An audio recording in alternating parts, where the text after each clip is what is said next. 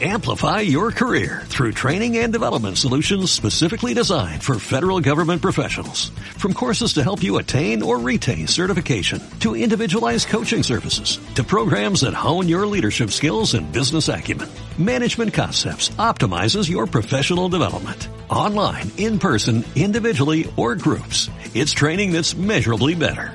Learn more at managementconcepts.com. That's managementconcepts.com.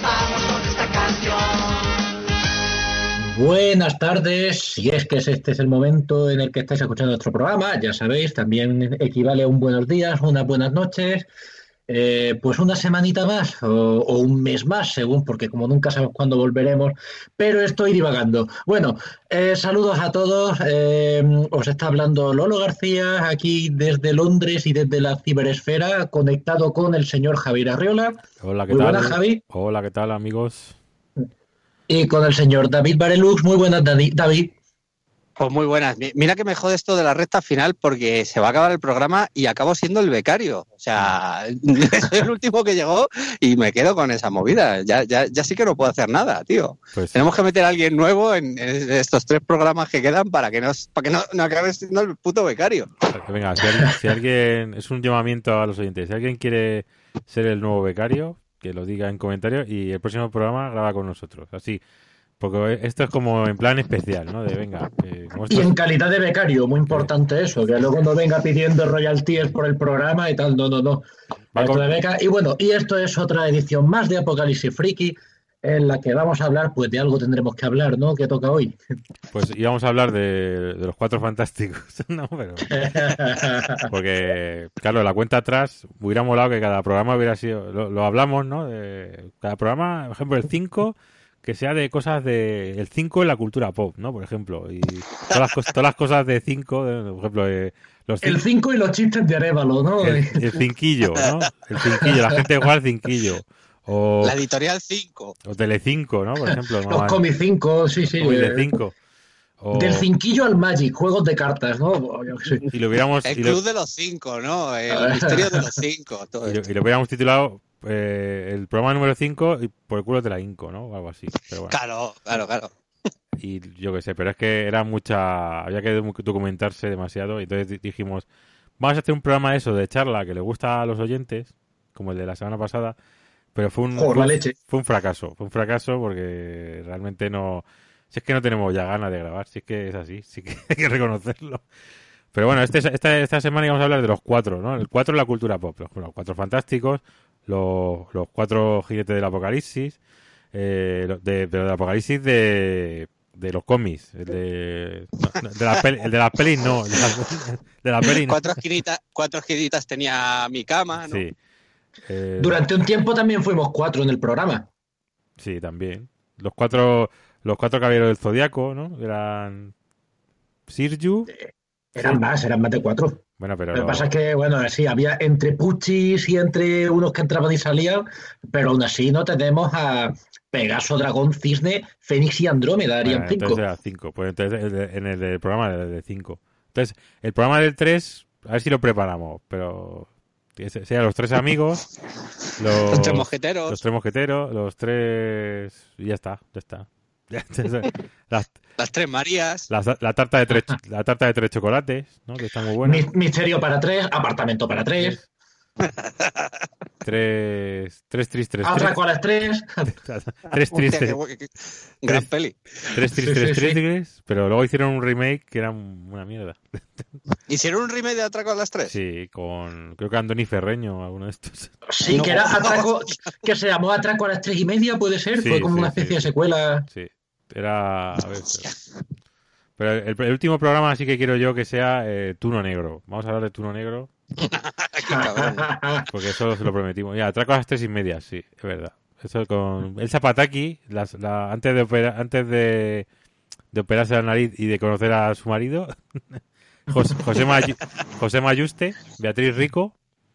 Qué, qué buen Twitter tiene Beatriz Rico y qué guapa está, ¿eh? Joder, Beatriz Rico era guapa, sigue siendo guapísima y encima ahora hemos podido, hemos sido bendecidos de descubrir esa faceta humorística que tiene que antes con Hugo pues no podía lucir mucho, pero es que entrar en su Twitter y qué alegría, ¿eh? Mm, La verdad que sí. Va, va ¿Viste cómo dejó a uno en su sitio con todo el arte del mundo, ¿no? Que puso un comentario de joder con Beatriz Rico, cuando yo la veía son Hugo, la de pajas que me hacía con esta mujer, Sí. solo el cielo y yo lo sabemos, ¿no? Y ella respondió diciendo, ahora también lo sabe ella. Lo sabe todo, lo sabe todo Twitter ahora también. bueno, es un- una crack. A mí siempre me ha, me ha parecido. Además que tiene, un- tiene una peli, creo, con que hizo Fernando, Fernando Fernán Gómez, que era de Trampa para un rico o algo así se llama, creo. Ah, hostia, sí, esa mola Sí, mucho. sí. Es con, con el este que era este que se murió hace poco. Para un millonario, para un que era el este que era muy el de farmacia de guardia. El, joder, no me acuerdo. ¿En la Sí, rañaga? el- La el Rañaga, Rañaga sí, ese. Senior. Trampa para un rico o algo así se llamaba. No, no me acuerdo. Bueno, da igual. Eh, pues eso, que estaba bien esa peli. A ver si encuentro el nombre para que no os quedéis ahí con la duda. Por cierto, mira que bien hilado, salía eso en Atraco tres y media, ¿no? Y bueno, y el tío vivo también de Garci, que también es muy buena. Sí. O sea, Pesadilla para un rico. Eso. Eso, pues eh, esta peli está muy bien. Si la Sí, podéis es ver. cojonuda. Muy buena. Era de Fernando Fernán Gómez. que- que además de un gran actor, era un director bastante potente. La de. Joder, cojonuda. Otra con la Rañaga, la del extraño viaje. Sí, esa es la de. Muy buena. ¿Cuál es la de los actores? Eh, el viaje a ninguna Viaje parte. a ninguna parte, ¿no? La de. ¡Señorito! De- ¡Señorito! ¡Que se lo he dicho mil veces! Eso, yo me partía con esa escena. Bueno, entonces hoy el programa 4, ¿no? Los cuatro fantásticos que según el según fuentes fidedignas de amigo de, de- el amigo de David El mi compañero que se levantó un momento a decirme, oye, que, va- que, que me dice Kevin Feige que sí, que van a hacer el reboot dentro del MCU. O sea, fuente fidedigna, todo comprobadísimo, datos Eh, contrastados. pero eso ya lo dijo eso ya lo dijo en la presentación esa que hizo que hizo bueno ya y los cuatro fantásticos ya lo ya lo presentaremos y, y los X-Men y todo eso o sea que tampoco Pues eso, de- sí, que de novedad, novedad. Y que igual este, esa noticia es de hace tres años, o sea que no. Lo que sí, lo que sí que lo que sí ha rulado por ahí hace poco es un una ¿cómo se dice esto? Una premisa de serie que hizo el, el Alex Ross que no, no llegó a buen Ah, puerto sí, sí, sí, los diseños, eso. Mm. y pues eso, los diseños y la verdad que estaban muy chulos. Yo, la- yo la verdad Sí. que yo soy, yo soy, joder, yo soy súper fan de los Cuatro Fantásticos de toda la vida, de, de cuando claro, los descubrí con Virne y claro, y decía, joder, cómo mola esto. Y luego cuando te lees los de Kirby, porque aquí claro, antes no se publicaba bien, pero cuando ya te los llegas a leer, dices, joder, es que el Virne le, le- le hizo un reboot ahí que te cagas. Eh, no es un remake, más que un reboot. Bueno, sí, un reboot, efectivamente. Es, es que es prácticamente lo mismo, pues eso, eh, un poco con las formas que se llevaban en ese momento. Pero si te fijas, siempre hace lo mismo. En, en El Hombre de Acero es un poco también, es coger la idea básica, pa. Yo creo que siempre es un poco, era su, su filosofía, ¿no? El volver un poco a los orígenes y darle una patina de ahí de, de novedad, pero me parece guay también, la verdad. Y luego noticias así relacionadas últimamente, bueno, eh, bueno, pues eso. Hay que decir que Dan Slott ha estado en las oficinas de Marvel Studios hace poco. No sé si le han ido a, a preguntar que, que, que, que- que si ¿Qué podía... estás haciendo? ¿Qué estás haendo? ¿Qué estás haciendo? Danos algún consejillo que tú estás escribiendo a los Cuatro Fantásticos. De todas maneras, a mí... No, ¿os está gustando? A No, mí no me está gustando a mí- mucho, ¿eh? a mí no. Yo estoy desconectadísimo de los Cuatro Fantásticos, pero que por cierto, hace poco leí mm, también fuentes de mis cojones, vaya, pero bueno, se comentó por ahí que le habían dicho a John Krasinski que si, una vez más, que si le gustaría ser Reed Richards, y él dijo, pues claro, qué cojones. Y, y ya pues bueno, hazes de lefa de los fans ahí. Bueno, y, que su mujer, Emily Blunt, que fuera eh, Sue Richard, ¿no? Iba a decir Red Richard. La mujer invisible. Pero si la mujer invisible lo tiene... La mujer invisible es un... Yo, yo- es que es un, es un, gasto de dinero. Si es que la ponen invisible y, y alguien que la doble, o sea, que ponga voz y ya Y está. ya está. Y- claro, y un- eso está cerrado. Ahora que recuerdo, lo que me comentaste, compañero, era parte del casting. Era eh, de la cosa, el, el que está haciendo ahora de Hellboy, el de Stranger Things. Sí. Pero eso no puede ser. Eh, Eso no puede ser. Pues ya es ¿Por el, es el guardián rojo ya. O sea, no, no puede ser. ¡Ahí va! Claro, es verdad, si es que, claro, es que Marvel ya no deja ni la salsa, cojones, ¿de dónde sacamos un actor ahora? Ya va. Pues ay, qué cagada, pues porque me pegaba mogollón, ¿eh? El tío. ahora que- a lo mejor ahora que han de- descubierto el cine coreano, empiezan ahí a llamar a- al, al, al que, bueno, iba a decir al tío este de tren de Busan, pero es que ya lo han fichado también. Si es que no dejan a uno. ¿no? Hombre, Así es. como, como recuperaron ¿no? a este tío, al joder, el mismo John Jonah Jameson, ¿no? Que era el actor este, no recuerdo Sí. el nombre, tío. Eh, El John. Era como se J- llama. J- JK, Simon. no es Rowling, JK. ¿no? pero Simon, Simon. JK. Rowling. pueden, pues ya que están así con estos no de las películas de Fox, pues pueden traer al Michael Chiklis, que hombre, que la verdad es que el, el mal actor no es. Eh, JK Rowling. JK Rowling, no. JK. Pero a mí, lo, a mí lo que me da por culo, tío, de los putos medios, tío, es que, mira, han preguntado lo que decías tú, ¿no? Que a, Kras- a Krasinski está, está promocionando la peli suya de Un lugar tranquilo 2, ¿no? ¿Vale? Sí. Hasta ahí todo correcto. Pues todos los periodistas tienen que preguntarle cosas de Marvel, tío. No me extraña que luego la gente esté hasta los cojones de Marvel. Normal. Es que, tío, va, va, va, va a promocionar una sandwichera. Oye, ¿te gustaría salir en una peli Marvel? Pues pregúntame por la sandwichera, que es lo que venía a promocionar. De todas maneras, yo creo que todos los papeles los debería hacer Joaquín Phoenix y ya está. Que haga- que haga algo Hoy, como- hoy- hoy he visto también una noticia esta de, de- de gran periodismo también. Es que, como es- son estas mierdas que, claro, por las búsquedas al final te, sal- te saltan en el móvil, en tu buscador y Sí. estas mierdas. Que era como eh, Endgame, la película mm, más taquillera de la historia que no ganó ninguna de sus nominaciones. Primera película de la historia o algo así, que muy taqui... Y yo digo, pero qué, qué puta mierda de noticias es esto, tío. Sí, sí, sí, sí, sí. La verdad es que un abrazo fuerte a los que están llorando por, por el tema de la falta de nominaciones para Endgame, que ya sabemos lo importantísimo que es una nominación para disfrutar una película. Que si no la, que si no la ha disfrutado todo el mundo como tú, Yo, de hecho, y lo, y, y lo decimos desde un podcast que amamos esa película, pero cojones, tío.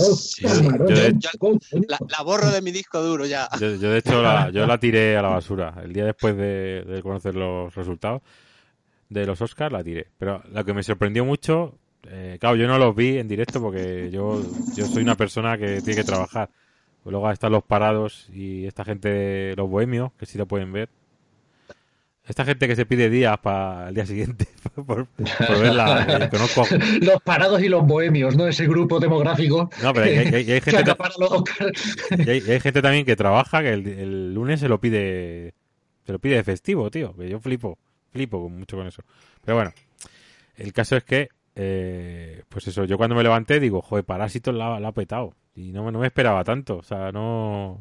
Pensaba que 19 1917 iba a tener más, más, más premios, pero bueno. Era mi apuesta también. A ver, me alegro mucho por Parásitos, porque no me voy a alegrar, qué cojones, ¿no? Y que la película encima es buenísima. Eh, que también está generando un panorama curioso, cuidado, que el reparto de carnets de fan del cine coreano está ahora mismo también un mercado en, en alza, ¿eh? Bueno, no- nosotros ya hicimos un programa hace cuat- 20 años, o sea que ahí empezamos a descubrir pequeñas joyitas. La verdad es que tiene una producción muy potente los coreanos y joder, y los thrillers se les dan de coña. Y ahora, por ejemplo, Carlos Bermud es muy fan de lo- del cine coreano. Y, Sí. y en cuanto puede, copia una peli suya. De, de los- Y, Y bueno, eh, hace unos años pues teníamos eh, esta True Detective que también cogió un par de cosillas eh, de- Sí. y mira el éxito que fue. sí, y la de y la de la isla Minina, ¿no? Sí, también. La isla mini- minina, minina, que la llamo yo, que de, de la isla de los gatos, la isla minina. Bueno, el, esa, esa sí que copia Memories of Murder, pero bueno, a saco. La cosa, si acaso, eh, así muy, muy tardío y muy a tiro pasado. eh, yo no sé vosotros, pero claro, ayer aprovechando la resaca del Oscar y que mi señora no había visto Memories of Murder, pues digo, venga, vamos a verla. Después de cenar a las 10 de la noche, habiendo currado ese día tal, mm, el cabezazo lo pegas, tío. Claro, que es una película magnífica, es una película maravillosa, ¿eh? No me malinterpretéis, pero verte cine coreano a cierta hora en ciertas circunstancias no es como verte esa peliculilla de Carpenter de hora y media, ¿sabes? No, no, no, tienes que... En mi caso hay que coger un día para ver eh, cine coreano, ¿no? Para... Hay que cogerle, hay que echarle dedicación. Pues yo el otro día vi una que es que me, me quedé flipado porque estaba viendo, o sea, no, no sabía nada del argumento, se llama Dur, a ver si lo pronuncio bien porque yo de inglés no, Durlock, ¿no? Es puer- se dice door, no, door, doorlock, doorlock, Dorlock, doorlock, es puerta cerrada, ¿no? Algo así. Y- door locked, Door o sea, eh, como locked. Sí, como lock, como cuando echas el, el, el cerrojo, ¿no? Doorlock. Sí, cerrado, exactamente. Bueno, pues se llama así. Entonces, empiezo a verla, digo, un thriller coreano de estos que me, me gustan. Y tío, el argumento era era como el de ¿Cómo se llama esta peli del que del Luis Tosar que hace de conserje, que es un cabrón? Eh, Mientras duermes César. o César. Sí, mientras duermes, sí. mientras dormías o algo así. Bueno, Sí, pues mientras duermes, sí. Y el argumento es igual, digo, a ver si va a ser un remake. Y luego resulta que, que es como un remake, pero el punto de vista eh, es desde el punto de vista del- de la víctima. No desde. No como en la peli, que es desde el punto de vista de él, del, del psicópata. Y digo, ya están los hijos de puta, los coreanos copiando películas españolas. Qué cabrones. Bueno, pues es que es eso es recíproco. Yo creo que todo ese nuevo thriller español bebe mogollón del cine coreano. Pues eso, eh, Isla Minina, eh, que Dios los perdone, eh, un día de furia esta, hay un montón, tío. Yo les veo mucho a las hechuras. Sí, pero es que el cine, el cine coreano, eh, ¿qué es lo que tiene de especial? O sea, ¿qué, es lo que le diferencia del thriller, por ejemplo, estadouni- estadounidense? Pues yo creo que es como muy realista, ¿no? Es más realista que... Y, y mucho más cercano, ¿no? No tiene persecuciones ahí de, por, de coche. Bueno, aunque sí que tiene, pero no, no la, la espectacularidad no brilla tanto. No sé. En general es, es el rollo de, de los personajes, que al final no tienen, no hay una moralina, una moraleja que es a lo mejor más dado en el, en el cine norteamericano. Es el rollo este de eh, los personajes son todos unos hijos de puta, tanto los buenos como los malos. Entonces, eso es lo que yo creo que marca mucho la diferencia. Lo que tiene una película, por ejemplo, como la de Parásitos, que tampoco es que sea un thriller, es el rollo este, ¿no? De que son, son cabrones todos. O sea, pero no, toma una posición de, jo, esto está mal o esto está bien, ¿sabes? Te muestra, pero tampoco te hace una cosa ahí fría como te podría hacer un janeque. ¿Sabes lo que te quiero decir? Mm. Sí se implica, es más humanista en ese sentido. Y, y yo creo, y otra, y otro punto así que, una característica que yo les veo es que ellos eh, le- se les da muy bien mezclar los géneros. O sea, te meten a lo mejor un momento de comedia así absurda. Eh, y aquí en España pues es muy bastante más complicado. En un thriller de estos de última jornada que hemos visto que metan un momento así de, momento incómodo, absurdo, de, de- de humor, no sé.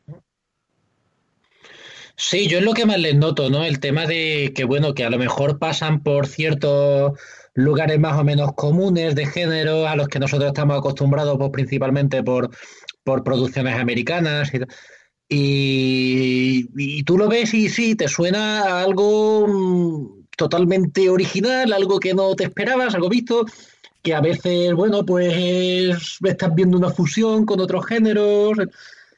Y tiene eso que, que resulta fresco, pero no digo fresco en plan como algo no pedante, joder, no veas, es que el ojo que tienen estos asiáticos, ¿qué tal? No, no, eh, no sabría tampoco explicarlo muy bien, ¿no? Pero Sí, no sé, que... Y luego, no sé, que es algo, ves algo diferente. Yo, por ejemplo, cuando voy a Sitges, las pelis coreanas siempre las suelo pillar para verlas. Porque sé que por lo menos voy a pasar un buen rato. Es que ayer lo estaba comentando también eso con, eh, con mi novia también. Por ejemplo, yo recuerdo con The Host, que, que fue una que tuvo muy buena acogida y es de- también de Bong Joon-ho. eh, se veía que uno de los temas importantes no era el rollo social, Sí. pero parece ser, por lo que he podido leer por ahí, que es que es muy, muy, muy coreana. Que es decir, que toca temas que si no eres coreano, muchas cosas. eh, Entonces, pues a lo mejor yo pillé eh, la imagen un poco, en fin, lo que pude pillar de un vistazo. De cuanto me quedé más con lo bien hecho que estaba como película de monstruo y tal, ¿no? Que, eh, y los comentarios y los comentarios sociales le daban un saborcillo, pero que yo pillaba solo, solo un poco, ¿no? No pillaba todo. Sí. Eh, Sí, entonces, bueno, son, no sé, todo este rollo social que tienen y, incluimos allá a, a la de Parásitos, que es incluso el tema principal. A mí la verdad es que me, es algo que me pasa muy por encima, porque salvo cosas que yo pueda identificar pues con, con otras situaciones más, más comunes a la nuestra, yo es que realmente no tengo ni puta idea de, de cómo van las cosas en Corea, ¿sabes?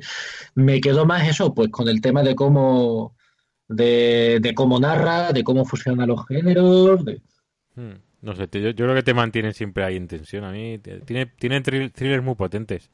Luego el terror también se- no se les da mal, no sé. Y luego los dramas también, joder, la, tienen...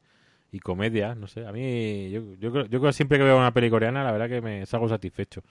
En cambio, eh, con las pelis japonesas me da... Hay a veces que son muy lentas a la hora de narrar. Eh, los coreanos narran de una manera más, más ágil, más, occidental, yo creo. No sé si es por, el- por lo del manga, por el tema del manga o no sé. Yo es que la verdad es que estoy muy perdido, pero perdidísimo en cuanto a cine japonés mm, actual, ¿no? Más allá de, de, la, de aquellas películas de terror que en su día no pues Sí. dieron mucho que hablar y hoy en día parece que está la cosa más calmada. Sí, pero Eh, un poco, bueno, tampoco recuerdo yo así una película japonesa de estas, de- ya de terror digo, Mm. que son las que me he visto recientes que me haya vuelto loco. Sí tenemos también en Asia ¿no? ese cine indonesio de, de acción, Mm, porque salieron las dos de, de Raid, se salió la de, de Night Comes for Us, sí, y joder, qué energía tienen esos tíos, ¿eh? Y qué ganas de, de contar pelis de hostias. sí, joder, a mí me- Joder, es que eso es porno de hostias, ¿eh? Sí, sí, sí, sí, sí. ahí pareció ya demasiado la de Night, Night Conference. Joder, a mí, me- a mí me encantó, yo me lo pasé como un enano. Sí que es verdad que es un exceso y a la vez del tirón y es como, acabas como emborrachado, ¿no? Sí. Pero, pero mola. Es Y la sombra de, de Raid le pesa. O sea, la verdad es que es un listón que está muy alto y uf, Es como, sí, la de Raid. Claro, es que de Raid fue como la pionera de ese estilo. La que, la que dio el campanazo, pero bueno. No sé si que seguimos hablando de los Oscar o del cine coreano. La verdad es que yo, últimamente todo lo que veo, lo, la verdad que le- me gusta bastante. Hombre, la verdad es que este, este año gala y tal, pero sí me ha gustado cierto seguimiento, he hecho mi quiniela, que bueno, que al fin y al cabo lo hago todos los años, Hmm. Pero que este año me dejaba un mejor sabor, porque es que este ha sido un muy buen año de cine, ¿no? Ya lo hemos comentado alguna vez, yo creo que, joder, si, Por ejemplo, muy, si tene- eh, tenemos un año un 2020 la mitad de bueno que el 2019, pf, yo me doy por satisfecho, ¿eh? pues ¿tú, tú recuerdas el año que ganó el año que ganó Moonlight?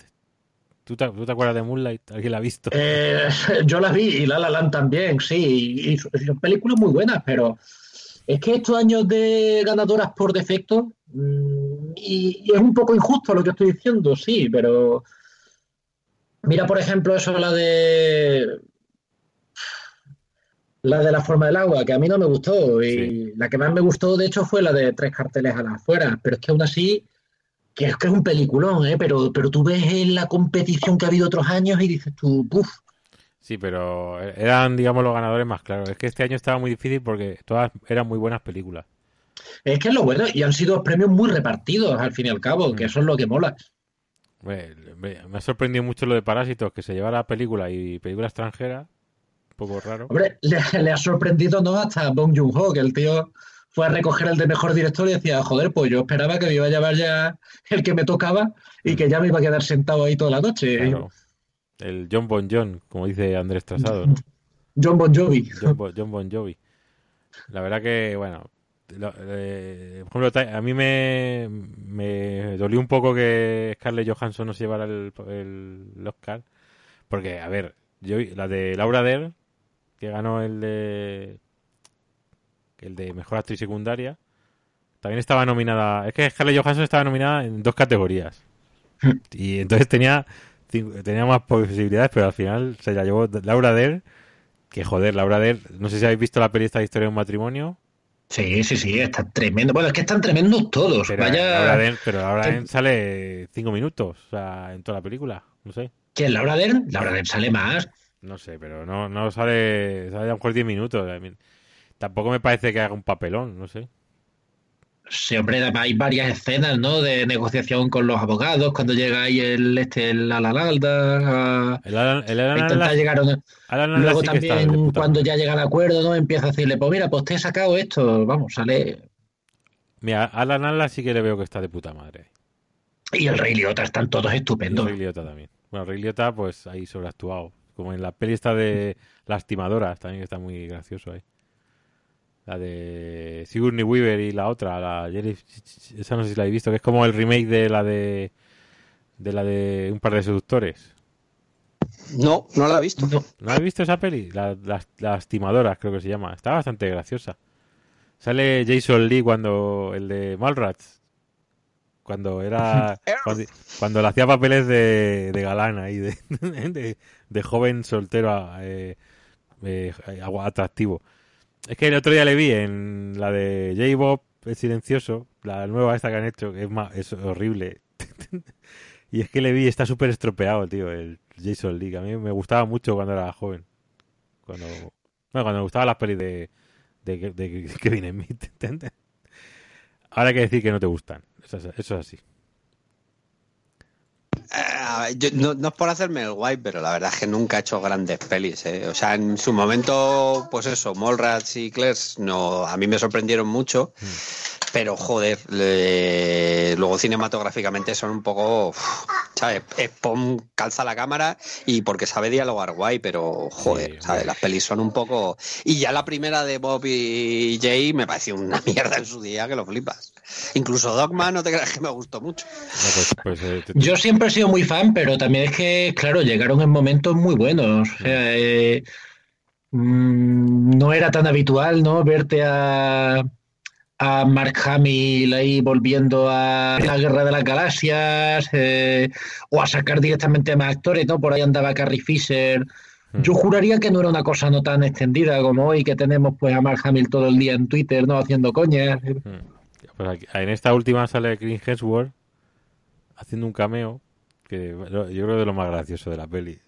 Y ya está. Y luego tiene algún chiste o un par de chistes buenos y lo demás. O sea, es que ha hecho un puto remake, el hijo de puta. Que, bueno, no ha engañado a nadie porque dice reboot.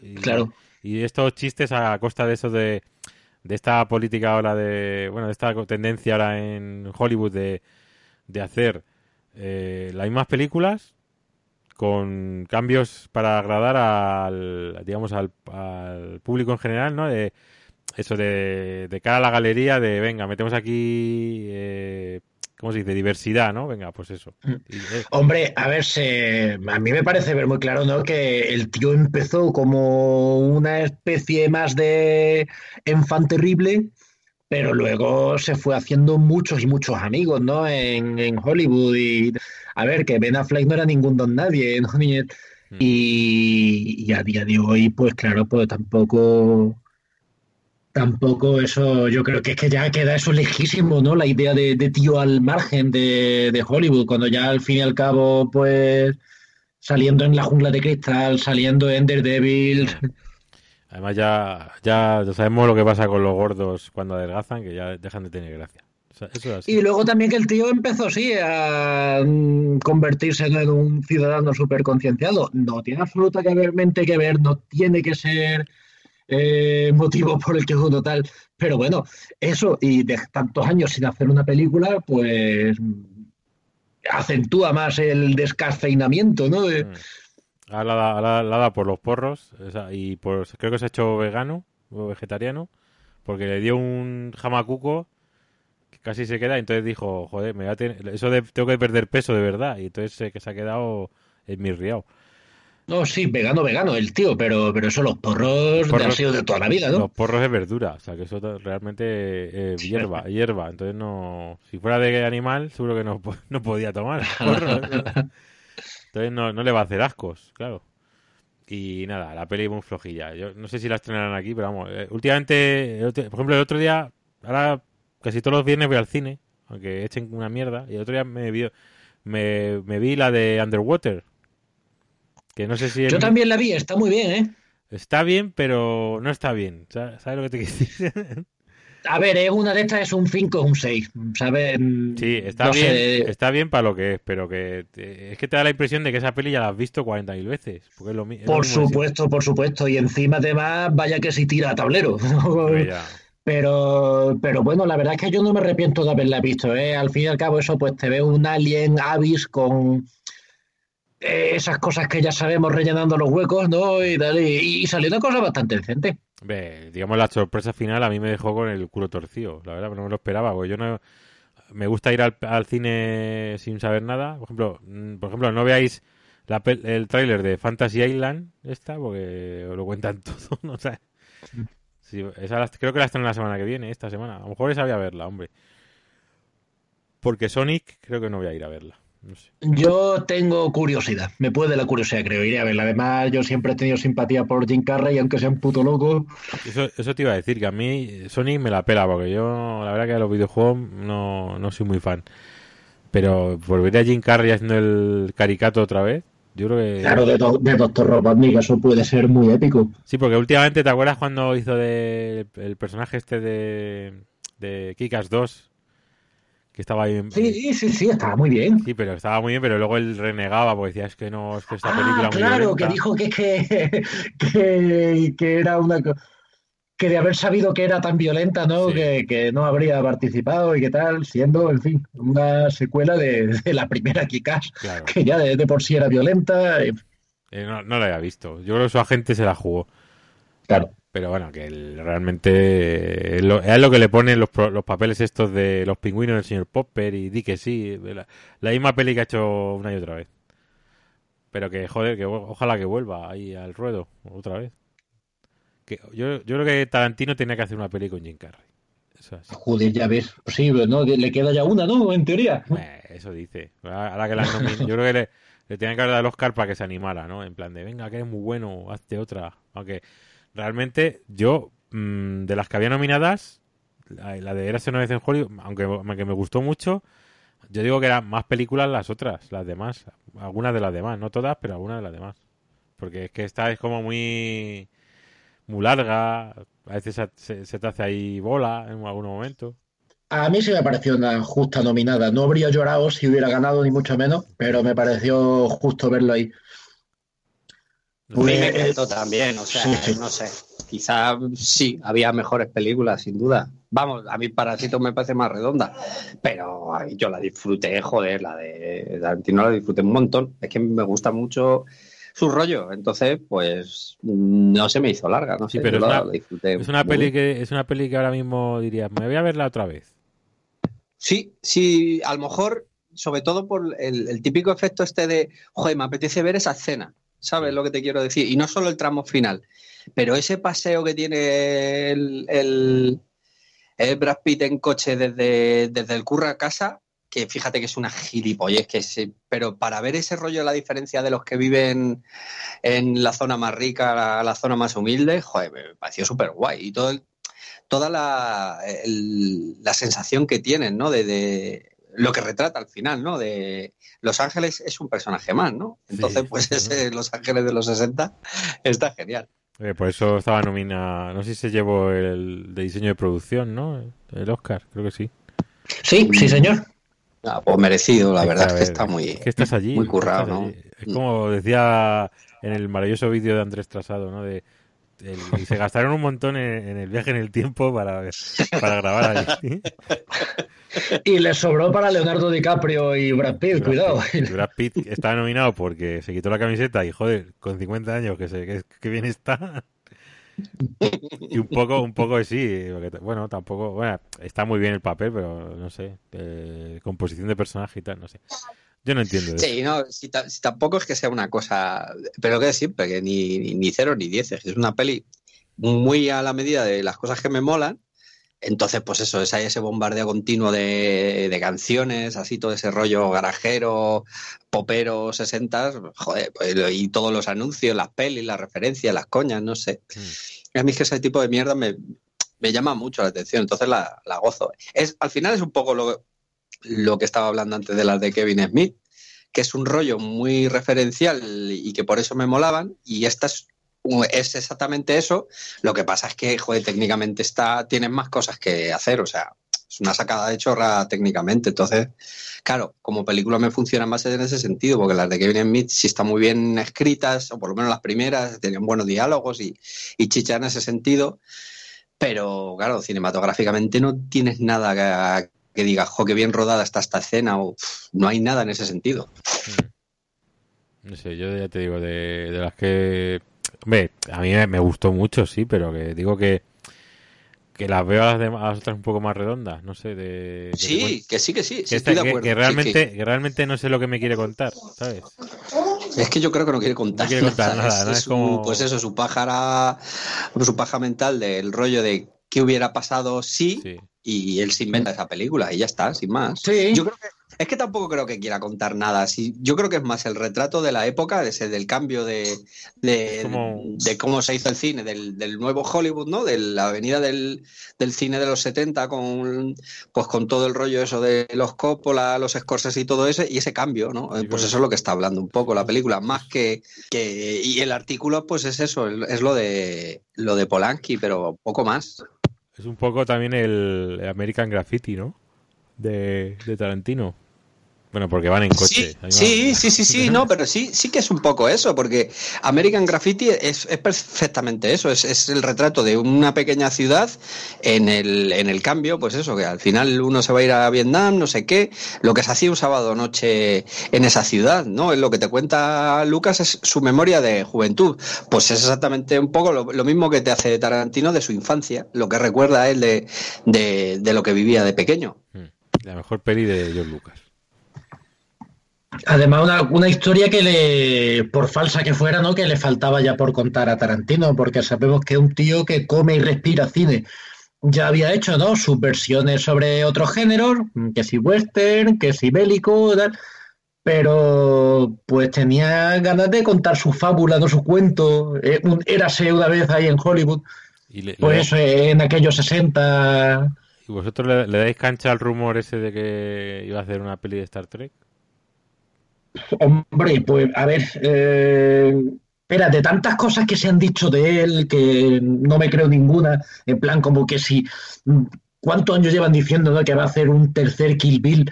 Eh, que, que de verdad no, hay, no sé quién coño se lo cree de verdad. Hmm. Y ahora lo hace y me meto la lengua en el culo, pero bueno, eh, un poco, no, no, no parece muy eh, que vaya a caer. Pero sin embargo, es que Star Trek, a ver, es un tío que ya ha hecho televisión, ¿no? Salió en CSI, salió en Urgencias, Hmm. eh, haciendo sus capítulos. Trekkie muy convencido. Acordaros eh, cómo empieza Kill Bill. Eh, alguna Con la también referencia. Sí. Eh, exactamente, sí, sí, el tío lo ha dicho por activa por pasiva que es muy fan. Incluso alguna vez algunos comentarios de estos de la película Star Trek han salido de boca suya. Y también, eh, con lo loco que está el cabrón, pues no me extrañaría que algún día nos diera la sorpresa. Y a lo mejor eh, lo que me sorprendería más es que iba a ser la cosa, entre comillas, menos tarantiniana, ¿no? Porque la gente dice, es que este tío si hace Star Trek va a ser que si las palabrotas, que si no sé qué. Pues a lo mejor iba a ser el Star Trek más respetuoso que te ibas a echar la cara, porque el tío es muy. Así que es una cosa que yo no, no rechazaría, no rechazaría creerme. Hablando de Star Trek, ¿habéis visto Picard? Todavía no me he puesto. No sé si esperarme ya que termine la temporada y darle caña, porque total, eh, yo sí, eh, la- tengo el Amazon Prime, así que no. yo sí, yo la estoy viendo semana a semana y cada semana que acabo digo, a lo mejor la dejo. Y luego llega el viernes, venga, voy a verlo.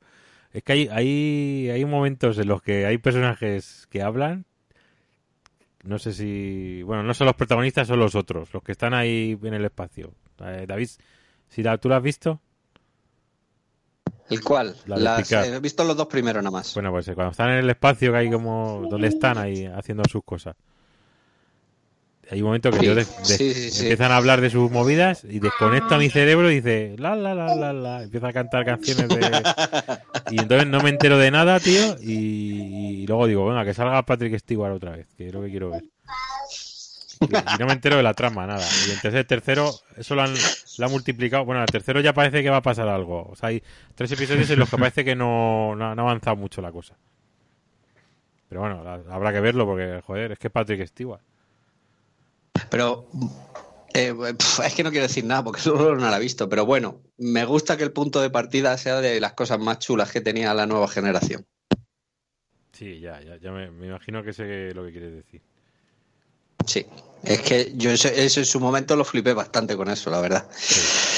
Era lo que más molaba, realmente. Lo que te daba, además que era, era lo que, episodios que te daban sensación de que, de aventura y tal, porque los demás eran como muy, pues, pues a ver, la típica aventura de Star Trek de vamos a un planeta y ya está. Y, y esto sí que te daba ve- verdadera sensación de, de peligro, ¿no? De que podía, podían morir todos y tal. Bueno, los que, los más conocers ya sabrán lo que estamos hablando. Sí, sí, sí. Y bueno, la que sí que estoy, la que sí que estoy viendo es la de Curb Your Enthusiasm, esa. La de Oh, qué grande. la de Larry David. Larry David. ¿Qué Yo- tal? Pues, joder, como siempre, muy buena. Si es que, sigue, sigue en forma. Yo pensaba que la última temporada ya era la última, pero no, el tío sigue ahí. Además aquí mete chistes de, de Harvey Weinstein, del Me Too. qué grande. Esto es HBO, es HBO, ¿no? No HBO. es Amazon Prime, ¿no? HBO. Vale. En Amazon Prime tiene cada vez tiene un catálogo más interesante.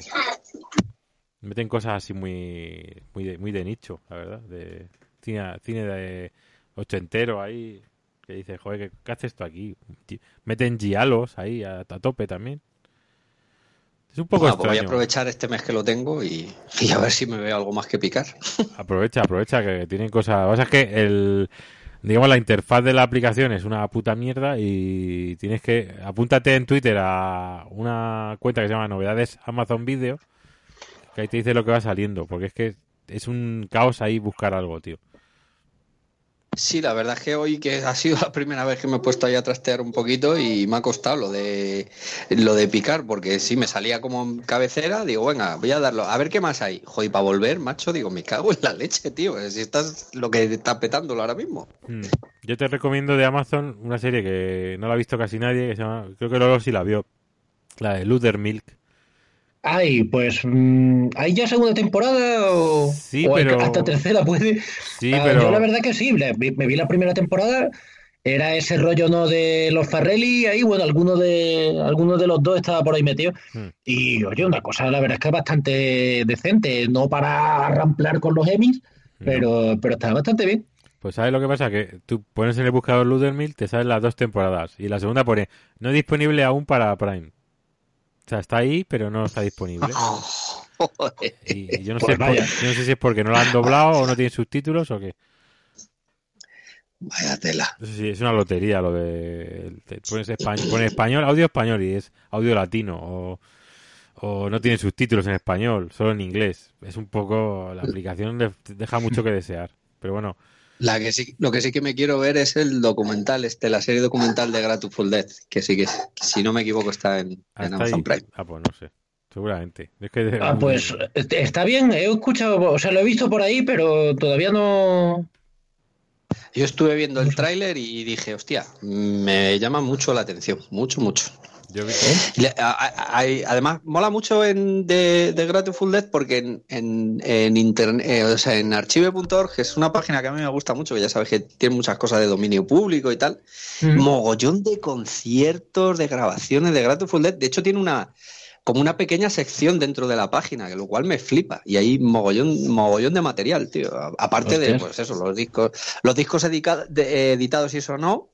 Bueno, alguno que sí que ya está de dominio público, pero conciertos, grabaciones, no sé, es, es me, me llama mucho la atención. Yo lo, yo lo echaré un ojo porque la verdad que a mí los documentales me, me gustan. Hay uno de Creo que era en, Amazon de, del, de- del cantante de Ilegales. Sí, el de el- Mi vida con las hormigas o algo así se llama, ¿no? Está muy bien. José mola mucho porque eh, sale en todos los planos, en todos los planos del documental con una cerveza en la mano. Claro.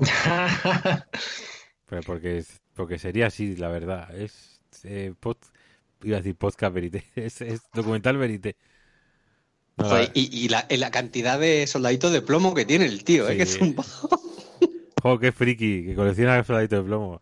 Tiene la habitación llena de cómics. Ahí hasta arriba. No, no, es que- no es que tenga la habitación, es que tiene una casa solo para los soldaditos Sí, sí, de plomo. Tiene una casa ahí en mitad del campo. Una mansión ahí, en plan, para rodar peli de terror ahí, ¿no? Un poco. La verdad que está chulo el documental, sí. Está genial, está muy bien porque además te cuenta un poco eso, el, el rollo de la historia de los ilegales y luego pues eso más en profundidad de- del José este y joder, la verdad es que es súper interesante el pibe. Pero lo volvemos a decir, eso no te sale ahí en, en- o sea, tienes que buscarlo. Eh, está muy mal, eh, está muy mal la web, eh, es una mierda. Amazon Prime. Se tienen que poner las pilas porque yo creo que Disney Plus, ahora que está a punto de llegar ya, queda un mes, creo. Va a barrer a todas ahora. Es verdad. No es porque nos pague Disney, que nos paga. Pero bueno, yo estoy deseando que llegue para, para apuntarme. Para ver las pelis de Herbie Torero. Yo, a ver, de entrada estoy por la labor, ¿eh? de meterme, porque, joder, aunque sea por la, por las chorradas, ¿no? Todas estas series de dibujos de Marvel, que yo soy así de enfermo, tío. Mm, para vértelas mientras desayunas y tal, pues, pues oye, puede estar muy bien. Lo que sí estoy viendo por allí es una corriente, ¿no? De gente muy indignada diciendo eso, que, que no le va a dar un duro a Disney. Mm, Desconozco si hay motivos, vamos, desconozco los motivos, o sea, algunos no sé. Hay un lobby por ahí, ¿no? Anti-Disney. Yo, Yo, yo lo que sí, yo lo comenté también, la de dibujos animados, es que hay una de, de Spider-Man que sí que no he visto. O sea, sí que vi de pequeño la de eh, con los fabulosos amigos, estos, con Hombre de Hielo y Estrella de Fuego, pero hay una que es contemporánea, que es solo de Spider-Man, que yo no la he visto. Yo ah, que, que aquí en Eh, España no me suena si la, visto, si la han echado. A ver, haciendo un poco de memoria, eh, yo la primera que recuerda es la de su increíble amigo, efectivamente, con Hombres de Hielo y Estrella de Fuego. Luego estaba la de los 90 con la sintonía esta de Joe Perry, mm, ¿no? oye, Que salía Blade, salía Morbius y salía mogollón. Ese estaba guay, Veneno también, que te contaban la historia. Eh, sí. efectivamente, está- estaba muy bien. Y ya luego, eh, me parece que estoy pensando ya quizás finales de los 90 o ya entrados en el- los 2000 tempranos, una que era... la idea era como hacer un Ultimate Spider-Man, pero no era del todo Ah, modo ul- Espectacular viaja- Spider-Man, esa está genial. Pues, esa, es ¿no? Que, viajaba a una tierra paralela en la que Gwen Stacy estaba viva y, Ah, no, no, no, no. a lo mejor el, Duende esa Verde en vez de un villano era un héroe y le ayudaba. y- Eh, Esa es, esa es una que está hecha en 3D. dice- Es que no me acuerdo cómo se llama. no, Spider-Man yo- 2000, puede no, ser. yo recuerdo, yo recuerdo una que era de animación así en 3D, que era una, era horrible, que era, Sí. que creo que los guiones los hacía Bendis. eh, no sé si tiene que ver que la serie fuera mala, pero bueno. El- luego recuerdo la de Espectacular Spider-Man, la de Espectacular. Esa sí que es buena, tío. Esa, esa es buenísima. Esa sí que era un Esa sí poco que tiene rollo. un número, o sea, un par de episodios sobre veneno que lo flipas. Yo recuerdo la que veía yo de pequeño, que era la de Spider-Man, Hombre Araña. La de los 60, claro, que aquí la echaron en los 80. A- Ahí es donde me enganché yo con los TVOs. Yo Yo- empecé a ver eso y vi luego vi los TVOs en el kiosco y le dije a mi madre, cómprame esto. Esto. Pero luego esa serie era una mierda porque realmente solo luchaba contra ladrones de bancos y cosas de así. No salía ningún supervillano. No, sí, sí, sí, salía Electro, salía Octopus, de hecho el primer episodio salía Octopus, el buitre, el duende verde y tal.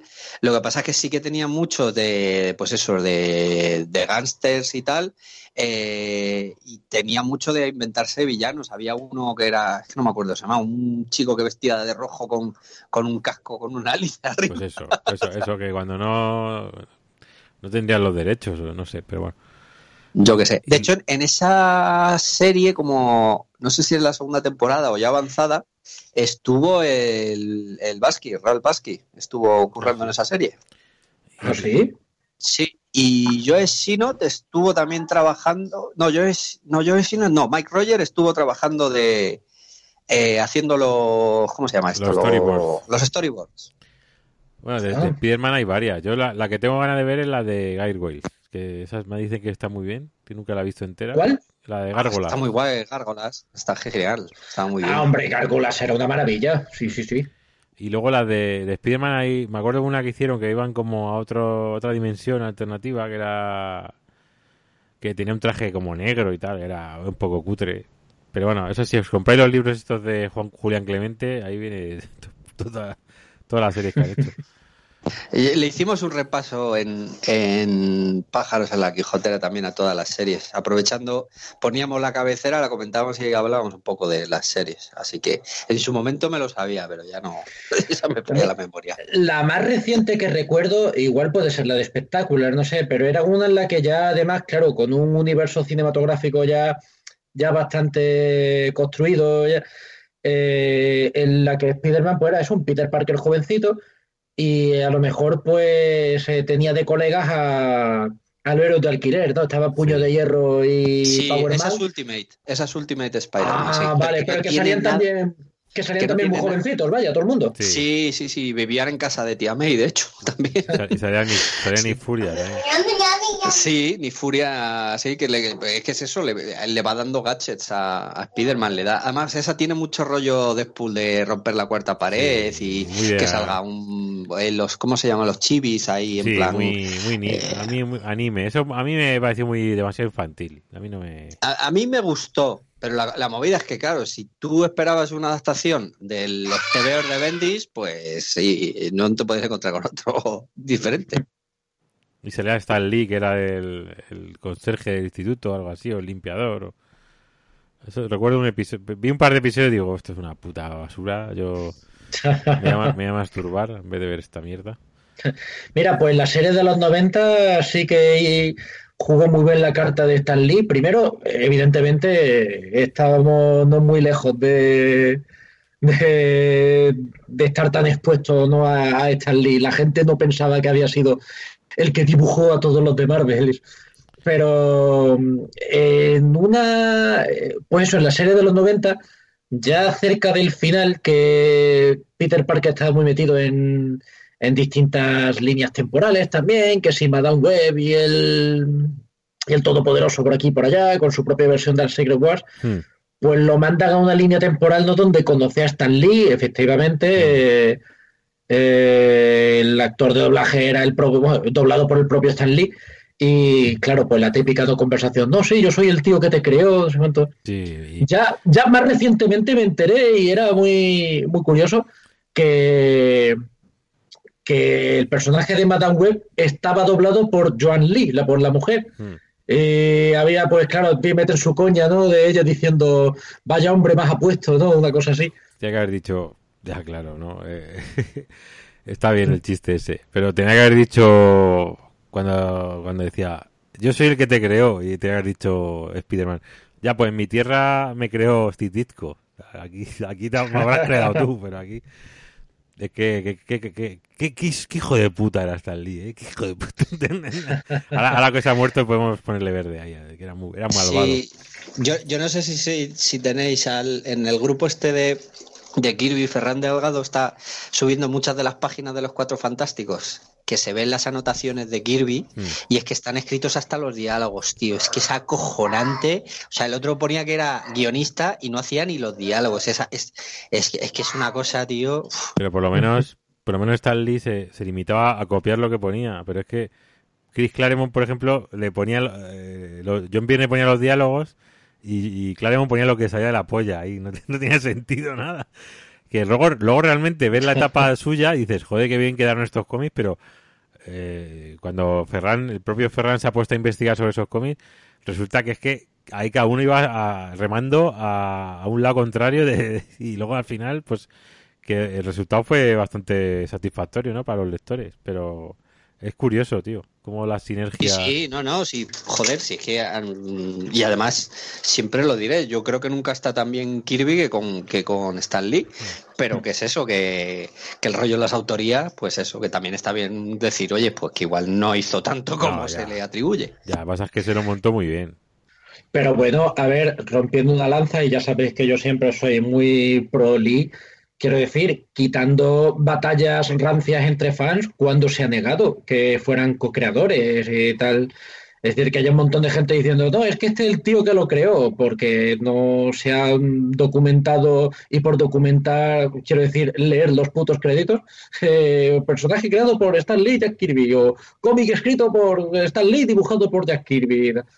Eh, vamos, que... Ah, sí, sí, más que eso, que, que está claro que sí, que eh, pues eso, co-creado y tal, que, que al final, pues qué parte de, de guion realmente había, si es que realmente lo que hacía era retocar los diálogos. Entonces, joder, si te dan la historia, te, te lo dan dibujado, te dan incluso las líneas de diálogo, hostia, poner que eres el guionista igual, ¿sabes? Que muchas veces, tío, ves en los en, en otros cómics que ponen plot y otro pone dialoguista y este tío firmaba como guionista y no le daba la parte de guionista a Kirby entonces pues bueno es un poco ser, ser cara dura ¿no? Ya, sí, sí, ya, de- ya, de- ya decimos, si sois pro Lee, eh, no os metáis en ese grupo porque vais, vais a pasarlo mal. vais a sufrir mucho vais a sufrir Vais mucho a- vu- vuestro ídolo se va, de- tiene pies de barro. Ojo, a- también añado que ser eh, pro Lee no significa ser anti-Kirby, eh, cuidado, Ya, ya, que, que ya sabemos lo que gusta aquí un enfrentamiento binario en internet y eso. No, pero si eres pro Lee, Um, tienes- eh, ya los demás no valen. Tiene que ser pro todo lo demás queda anulado Ya ya. anulado. Que luego cier- ciertos autores se les calienta la boca, ¿no? Y empiezan... Nada, pero que sí, además que, joder, que su- negar su importancia es ridículo. O sea, negar la importancia de Stanley para lo que es los cómics Marvel y, y ya no solo los cómics, sino pues todo lo que estamos disfrutando tanto ahora con las películas. Ese fue el tío que dijo, de aquí tienen que salir películas. Y lo que estabas diciendo antes de los dibujos, porque el tío tenía muy claro que eso tenía que ser trascender a otros medios para que fuera realmente popular. De ahí todas esas series y películas de dibujos animados y de acción real que durante todos los años era el tío el que decía, sí, sí, además salía, pues esto es magnífico. O sea, defendía cosas que eran Sí, bueno, ahora que también hemos tenido en Netflix los documentales estos, ¿no? De, de Toys That Made Us, y te ves lo de, eh, por ejemplo, ¿no? Los, los contratos aquellos que firmó Toei, ¿no? Y estas empresas japonesas con, con Marvel, que fue cosa de, que fue cosa, ¿no? De, este- de Stan Lee. Mm. Que, ojo, que también esto es ser hombre de negocios y, y- y la verdad es que nadie lo hacía como él. El- Y una cosa que a mí personalmente siempre me ha parecido muy importante, que, que yo creo que antes de Stan Lee, un bullpen no era una cosa divertida. Era un montón de tíos con la cabeza metida en un papel, ¿no? Eh, ahí dibujando tal. Este tío dio la sensación, dio la sensación, no digo que Sí. fuera, que fuera cierto, de que esto de los cómics era la leche. O sea, que el tío te vendía la, la te vendía la ilusión, ¿no? De que el mundo de los cómics de superhéroes, el mundo de Marvel, era, era la fábrica de Willy Wonka. Sí, pero yo, yo por lo que he leído, eh, no sé si estaré equivocado, pero que realmente el que estaba allí era a lo mejor John Romita y un par de entintadores por ahí y ya está. Y los demás iban a, a llevar las páginas y a cobrar. Nada más. ¿no? Eso de bullpen era un- una invención que, bueno, que sí que a los lectores que lo leían, pues sí, eh, le daba, le daba esa intención de esa impresión, ¿no? Pero que realmente creo que, que sí que estaba ahí de fijo, fijo era Romita, padre, y creo que alguno más, y ya está. Uy, O la esta eh, Mary Severin, esta que se murió hace poco. Hmm. A, a una de estas, creo que sí, algo de eso. Pero ya te digo, poca cosa. El- La última polémica, la última polémica además al respecto ha sido la de han metido la gamba en los créditos de un cómic de Eric Larsen, del Capitán América, que han puesto Sí, sí, sí. bueno, ya se os ha enterado y ah, bueno, han ardido las redes, como ponen Pues, pues también ha habido quien le ha echado las culpas a Lee por eso. Sí, lo, lo, lo, lo planeó todo antes de morir. Sí, sí, sí. Lo dejó en el Ese tío en la testamento. Lo dejó en el testamento. Que, que este cómic, que sé que en España va a joder mucho. Hacedlo, hacedlo. Y entonces, pues eh, se equivocaron. Entonces la familia de Joe Simon quiere compensación. Porque a, la familia de Joe Simon le da igual lo de la cooperación. Lo que quiere es, es panoja. Entonces, y entonces quieren, están, han denunciado y tal. Y hay una movida muy rara. Pero del cómic poco se ha hablado. No sé si la habrá leído la gente. Yo tengo muchas ganas de leerlo, coño. Larson haciendo. Larsen digo, haciendo de haciendo de Capitán América, tío. Sí, es el Capitán América Tien, ¿no? Que es el... El final ese, ¿no? Sí, es que estas- luego son historias un poco regulares, porque Sí. yo recuerdo, pues, creo que la última que compré y leí fue aquella que salió de Lobezno, dibujada por Castellini, Mm. por Claudio Castellini este, de que, que tampoco me parece el hombre para tanto. No, el... La, a mí la que me gustaba fue la de Hulk, de Peter David, y la del Castigador, de Garenis, y ya está. Eh, y los demás no los he leído. Bueno, los Cuatro Fantásticos creo que también salió una, ¿no? Que era, si no recuerdo mal, de, de Alan Davis, ¿puede ser?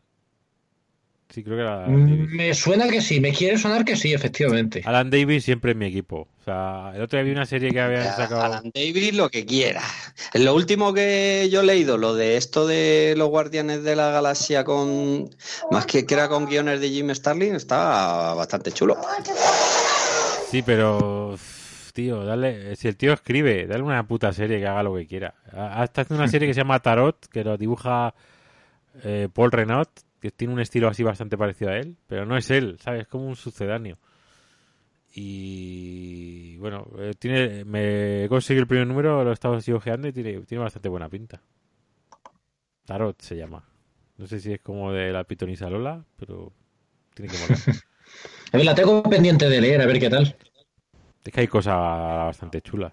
Ah, También han di- he leído por ahí amiguetes que me han dicho que el, el primer número de, de Guardianes de la Galaxia de Ale Wynn, que está bastante chulo.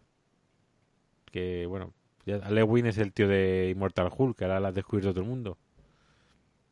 Que el tío, Está muy guay. Está cojonudo ese te veo. sí. Eh, lo que diga Amanda. Yo eso estoy terminando el Immortal Hulk suyo. Joder, qué, qué tebeazo. Sí, sí, joder, yo me he leído de U- Vengadores USA eso, USA, USA Avengers o como sea. Y estaba, era un teo muy divertido. Sí, tiene cosas muy chulas. Pero bueno, pues nada, chicos, yo no sé si. Hablando, volviendo a los cuatro fantásticos, que era el tema del programa. ¿Cuál es, vu- cuál es vuestra etapa favorita de, de lo que habéis leído? ¿La de Claremont, por ejemplo? ¿De la roja? Eh, aquí es que tengo que, que tirar a respuesta de manual de Lee Kirby y luego Byrne. Ver, ¿no? Sí, es que tampoco. Es lo que hay. O sea, ya, ya podemos ya hilar más fino, pero también mis respuestas van a ser bastante estándares, me temo. O sea, yo pienso en Lee Kirby, pues ¿en qué pienso? En, en Trilogía de Galactus, en cuando el Doctor Muerte le roba los poderes a este la plateada, Sí. eh, pues las movidas con Namor, ¿no? Y la zona fantástica, la zona negativa, cuando van por primera vez a Wakanda, y luego pues con, con Bern, una etapa quizá un poco solo, ¿no? Menos extensa, pero igualmente magnífica. Eh, otra vez vuelven a la zona negativa y el, Jackie- el John Byrne se saca la chorra como quiere, ahora con números en formato apaisado. ahora- como- joder, como Eh, a mí me flipó en su día, claro que era un niño y, y cualquier cosa te, te llama la atención. Me flipó en su día el, el cambio de uniforme, ¿no? Que era, joder, a nadie se le había ocurrido. A la zona negativa vuelven y le han cambiado los, eh, invi- invierten los colores. Eso con, con Byrne, ¿no? Sí, claro, cuando volvieron con el uniforme ese negro y blanco. Fíjate que es una idea chorra, pero qué bien pensada. Yo, yo Sí, me sí, pasó sí. igual. A mí cuando se puso dije, mira, es que es de las poquísimas veces que hace un cambio de uniforme y encima le dan una mini explicación. Sí, y luego, Eh, no recuerdo si era con Lee Kirby o era ya con Roy Thomas a lo mejor y Rick Buckler, que también cambiaron los trajes de la... eh, fue, estaban en Attilan con los inhumanos, también. Sí, eso ya es, era ya con Buckler, sí.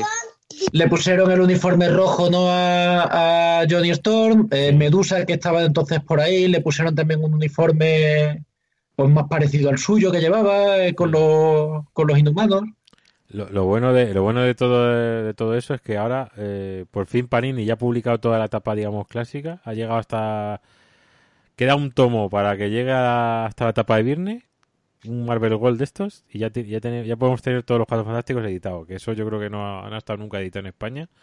Qué bueno. y me va, me va a tocar me los compré todos porque yo de, de Spider-Man no pero- ni de los- de la Patrulla X no pero de los cuatro fantásticos super fan Me, me he comprado Sí, todos los Marvel a mí me, me gustaron mucho también los de Walter Simonson, los de Mark Waid son muy chulos también. Mm. No sé. Ve la- Tiene ¿Fue con Walter Simonson cuando entra eh, Sharon Ventura eh, y ya tienen dos cosas en el equipo? No, esa es eh, Eh, Steve, ya estaba, ya es, eso es de antes. eso es Steve Englehart.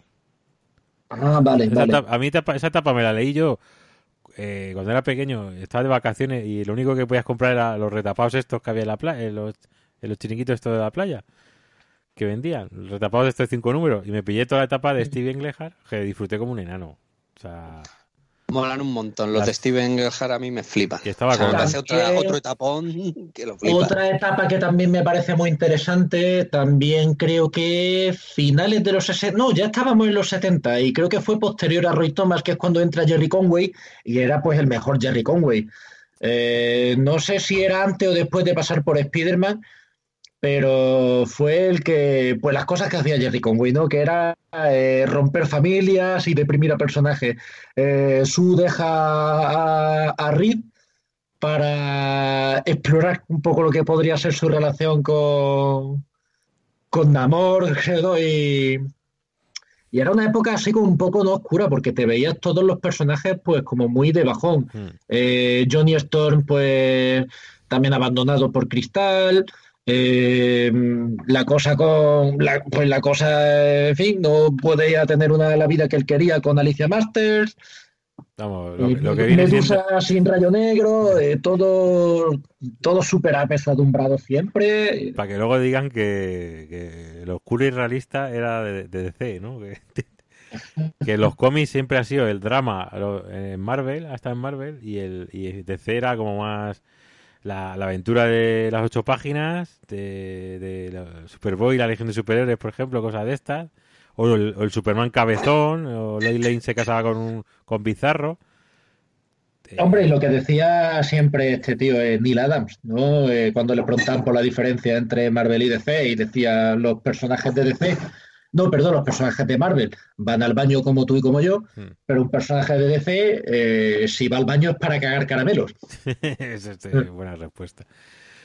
Ahora, ahora que has dicho lo de Medusa, a mí me hace mucha gracia porque en su día lo leí, pero no, no recuerdo por qué, porque realmente Medusa primero era de los cuatro terribles, era una villana, y de repente luego salían los inhumanos y tan pichi, y yo es que esa movida nunca lo entendía muy bien. O sea, era por ¿cómo? ¿Qué, qué, qué es esto? Pero Tirando de memoria, tirando de memoria y tampoco todo fiable, creo que es que efectivamente eh, cuando estaba con los cuatro terribles su presentación era un hemos sido engañados, ¿no? Eh, Ella había sido engañada. sí. Y entonces, claro, eh, porque de hecho los, los inhumanos, claro, todavía no habían aparecido y, y se había explorado eh, lo que era su pasado Kree, de cuánto tiempo llevaban en la Tierra, bla, bla.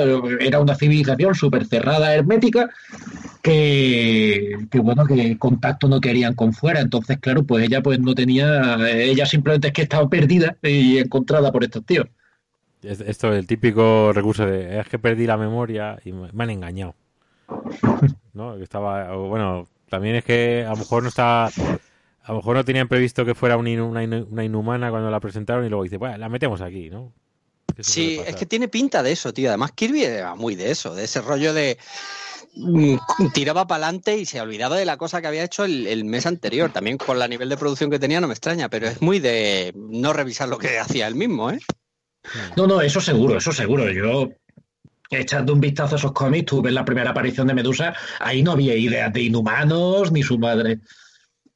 Mm, La verdad que a mí lo que me da, lo que me- tengo muchas ganas de, de esto, de releerme toda la etapa desde el principio. Aunque sé que ahora etapas duras, pero ahí tengo los Marvel en la estantería, que los compré realmente pa- para que hiciera bonito en la estantería, no para leerlos, pero bueno, algún día los tendré que leer. Mi recomendación, eh, cuidado con los empachos, porque son TVOs, como ya sabes, escritos para leer eh, o pensados para leer mes a mes. Y otra recomendación, los textos de apoyo en la mitad de los casos te los puedes medio saltar porque son sobreexplicativos con lo que estás viendo. Así que teniendo esas dos cosas en, en cuenta, la relectura la puedes disfrutar mucho. Sí, yo, yo la- lo- realmente los compré para cuando me hice mi etapa de youtuber, para que hicieran de, de fondo, de atrecho, ¿no? de atrecho. como, como la mayoría de los youtubers. El 99% de los youtubers lo compran para... Yo creo que realmente es como... ¿Habéis ido a las tiendas estas de muebles que tienen como libros que luego Los son de libros ven- huecos, ¿no? Los libros, esto es, de- es igual, yo creo que, es, que son fotocopias que lo imprimen y yo creo que ni los tienen. Yo creo que, que hay un pack, ¿no? Que te compras la cámara para, para, para YouTube y, y te viene eso. De, de- por un poquito más te puedes comprar el atrezo de, de, de qué? ¿De TV o pues venga? Aquí tienes el de... O si es de cine también, pues a eso. Si es de cine friki, pues con TV o huecos. O puede, o puede ser un croma, ¿no? También. Porque, bueno, el maravilloso youtuber que tiene todos los Marvel Gold, los Marvel Deluxe, todo lo publicado de Marvel, todos sabéis quién es. Y luego, y luego, sí. y luego decir, hij- decir hijo de puta que Miracle Man, Miracle Man creo que es de Marvel, no sé, creo que tiene los derechos, no sé. O sea, hay que ser hijo de Satanás. Bueno, hay que fin, ser desgraciado, ¿eh? En fin, que Y luego está- va firmando ahí obras que no son suyas. Qué no, maravilla. eso, eso me da igual, eso me da igual porque si le invitan, bueno, pero que luego lo que más me jode es cuando anuncian película de, de Caballero Luna. No ha, no ha leído un puto TV en su vida de Caballero Luna y te hace un vídeo ahí de ¿quién es Caballero Luna? Yo te lo voy a explicar, amigo. Pero si no has leído un puto TV. bueno, pero tengo aquí Wikipedia, tranquilo, ya está. Claro, claro. Me la hago en un momento. Wikipedia al rescate. Eso a Agustín le jode mucho, le jode mucho eso. Sí, sí. Por ejemplo, ¿quiénes son los eternos? Eternos, los eternos que son los, Además que los personajes favoritos de todo el mundo, que a todo el mundo le gustan los eternos. Eh, en fin, eh, son, son los cómics más bajona que puede haber, ¿no? Yo creo, pero... En fin, pues nada, si queréis acabamos ya, porque yo creo que yo tengo hambre. Sí, tengo, Sí, ya va tocando. tengo hambre. Pues nada, espero que este programa no se haya parecido tan mierda como el anterior, que nos habéis dejado comentarios de que es una mierda. Vaya, pues si no os gusta, os devolvemos el dinero que habéis pagado, o sea, cero. Y nada, ya queda menos. El próximo programa hablaremos de, de- del 3. Tu, tururururu, El 3. 1, 2, 3, 4. Bueno, pues eso. Un saludo a todos. Aquí ha estado Javier Arriola, por aquí Lolo García. Y señor David Varelo, Despedir- el becario. despedirse de, de, de Becari. Que paséis muy buena noche. Tienen que sacar una, tienen que sacar una serie de del bullpen de Marvel, pero en plan Mad Men. eso- Hostia, en plan Mad Men, eso sería maravilloso. Con, con todo, basándose en el libro este de la historia jamás contada de Marvel, ahí se puede sacar mierda, pero a, Pero a- yo- a paladas. Pero yo creo que la Lo gente, lleva pidiendo mucha gente y yo me uno. ¿eh? Sí. pero la gente se perdería porque saldrían muchos autores, mucho personaje, ¿no? Yo creo que, claro, Pero molaría que le dijeran, perdona, güey, cuando se cruza por el, por el pasillo, perdona, Jim Starlin, ¿no? Y llamarle el nombre y el apellido. Dean Starling. No, que, que, pu- que pusieran un, un texto explicativo como lo de como en Harley Quinn, ¿no? De- cuando dice Es verdad que hagan fish frame, ¿no? Y te digan ahí el nombre del odio- mira, yo, yo, yo tengo una, yo tengo una teoría, que cuando sales en una peli, que te presentan el nombre del personaje y pone eh, aficiones o no sé qué, o te pone como algo divertido, bueno, entre comillas, ¿sabes? ¿Sabéis a lo que me refiero, no? Hacen un, paran la imagen, ponen Sí, sí. un rótulo y pone el nombre del personaje y de, le gusta comer salchichas, no sé qué, cosas así. Y digo, tengo una teoría, cuando sale esto en una peli, es una puta mierda. Bueno, y pero- estás, estás bastante acertado, ¿eh? Menos, menos en la de Seis en la sombra, que la verdad que está bastante bien la peli. Pero bueno, es de Michael Bay. Pues nada, chicos, ya, ya nos despedimos. Un abrazo y hasta la siguiente semana. Adiós. Hasta luego. Adiós. Amplify your career through training and development solutions specifically designed for federal government professionals. From courses to help you attain or retain certification, to individualized coaching services, to programs that hone your leadership skills and business acumen, Management Concepts optimizes your professional development. Online, in person, individually, or groups. It's training that's measurably better. Learn more at managementconcepts.com. That's managementconcepts.com.